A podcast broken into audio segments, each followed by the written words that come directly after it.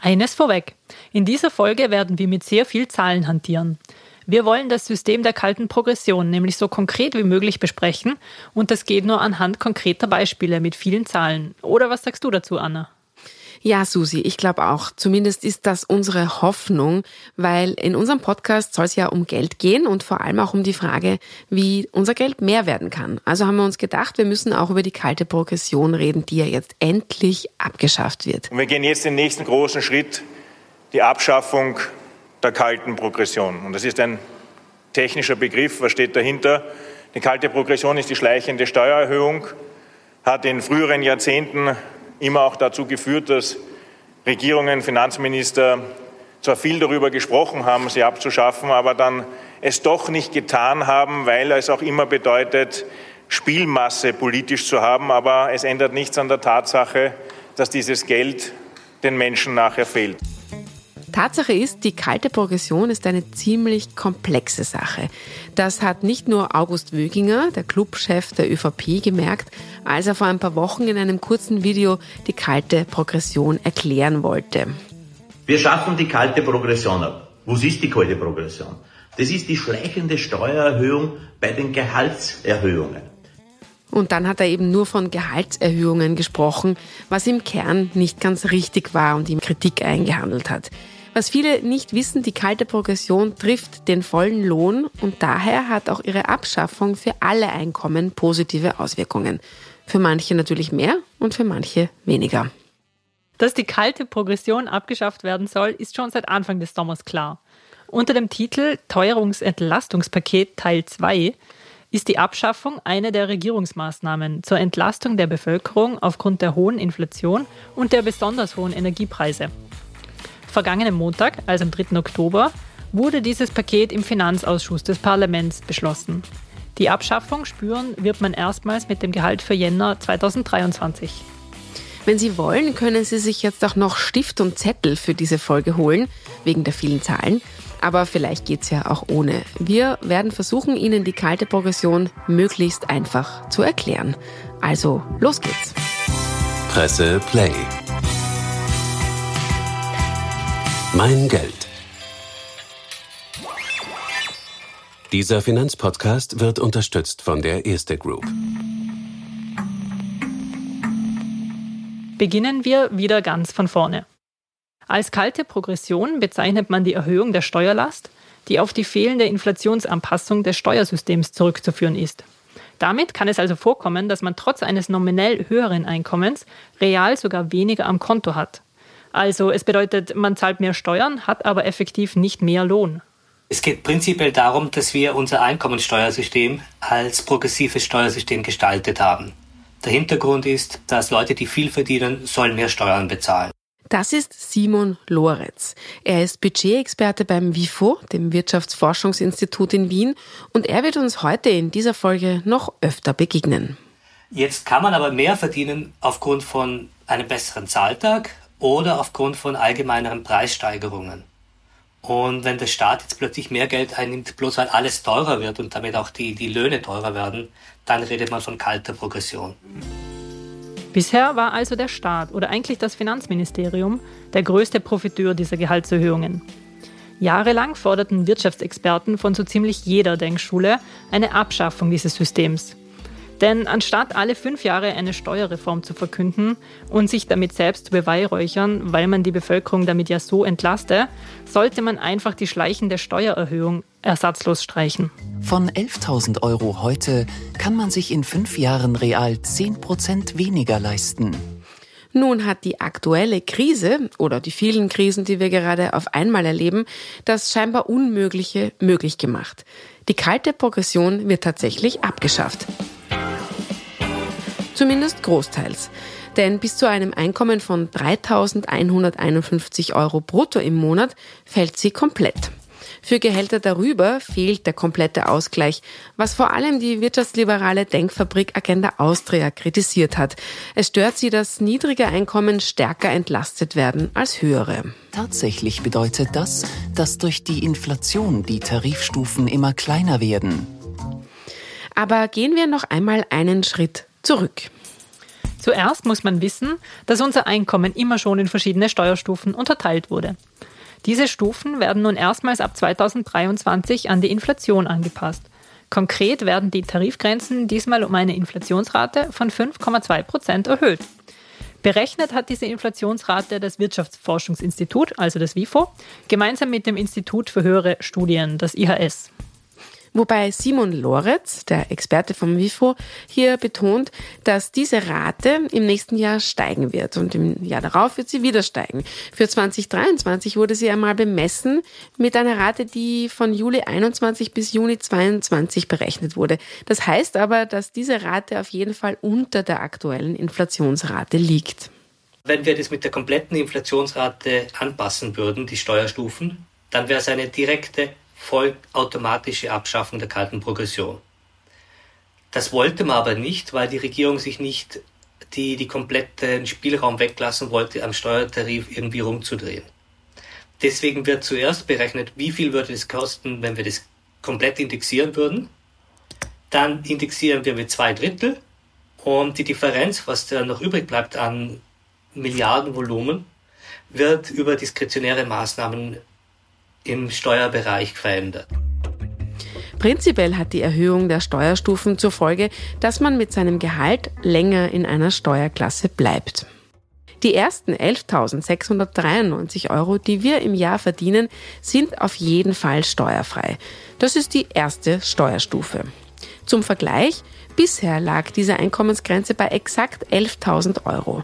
Ab dem nächsten Jahr ist sie eben fast 700 Euro höher und die Grenze wird in Zukunft Jahr für Jahr angepasst. In die zweite Steuerstufe fallen alle Beträge zwischen den genannten 11.693 Euro bis hin zu 19.134 Euro.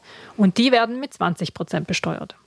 Und hier ist jetzt noch ein kleiner Einschub notwendig, denn zeitgleich mit der Anpassung der Steuerstufen werden 2023 und 2024 auch die Steuersätze gesenkt. Das hat aber nichts mit der kalten Progression zu tun, sondern diese Senkung geht noch zurück auf die letzte Steuerreform aus dem Jahr 2021. In der nächsten Stufe 3, die bis zur Einkommensgrenze von 32.075 Euro geht, beträgt der Steuersatz schon 30 Prozent. Allerdings wurde dieser Satz nun auch gesenkt wegen der Steuerreform, die gerade erwähnt wurde. Bisher lag er nämlich bei 32,5 Prozent. Und so geht es mit den Steuerstufen immer weiter. Denn Stufe 4 geht bis 62.080 Euro und wird mit 41 Prozent besteuert. Stufe 5 geht bis 93.120 Euro und wird mit 48 Prozent besteuert. Mit steigendem Einkommen kommt ein anderer progressiver Steuersatz zur Anwendung. Es wird aber nur jener Betrag mit diesem Satz besteuert, der über der jeweiligen Stufe liegt. Damit soll also die individuelle Leistungsfähigkeit des Steuerpflichtigen berücksichtigt werden. Nunmehr werden diese Tarifgrenzen Jahr für Jahr um zwei Drittel der jeweiligen Teuerung angehoben. Für 2023 sind das 3,47 Prozent. Die beiden niedrigsten Tarifstufen werden sogar um 6,3 Prozent angehoben. Wie Experte Simon Lorenz schon erwähnt hat, mit dem letzten Drittel muss die Regierung jeweils bis 15. September des Jahres beschließen, was damit passieren soll. Diesmal wird es zum Beispiel für die höhere Entlastung der niedrigeren Steuerstufen verwendet. Grundsätzlich gibt es hier aber keine Bindung für die Regierung, was mit dem Geld passieren soll. Uff, wir haben ja davor gewarnt, dass es viele Zahlen sein werden, aber so viele? Aber gut, so viel zum Basiswissen und noch einmal zur Erinnerung. Am höchsten ist die relative Entlastung, also die anteilsmäßige Entlastung im Vergleich zum Einkommen, bei jenen Personen, die 2000 Euro brutto im Monat verdienen. In absoluten Zahlen profitieren wiederum mittlere und höhere Einkommen am stärksten. Spannend ist dabei, dass rund 30 Prozent des gesamten Entlastungsvolumens doch auf das oberste Einkommensfünftel entfallen. Aber damit wir das noch besser verstehen, haben wir Ihnen jetzt drei konkrete Beispiele von Arbeitnehmerinnen und Arbeitnehmern mitgebracht. Ich werde Ihnen einige fiktive Personen und ihre Einkommen vorstellen. Und Susanne Pickel und unser Experte vom WIFO werden uns sagen, wie viel diese Personen jeweils von der Abschaffung der kalten Progression profitieren. Unser erstes Beispiel ist, darf ich vorstellen, Udo. Udo ist 22 Jahre alt, Berufseinsteiger, Verkäufer, ledig und er verdient 1900 Euro brutto pro Monat. Die Abschaffung der kalten Progression bringt unserem Udo ab 2023 eine effektive Ersparnis von 23,64 Euro pro Monat. Denn die ersten 11.693 Euro, die Udo verdient, sind ja steuerfrei. Und die restlichen 7.299,64 Euro werden in der Tarifstufe 2 mit 20 Prozent besteuert. Udo bleiben also monatlich 1.507 Euro netto.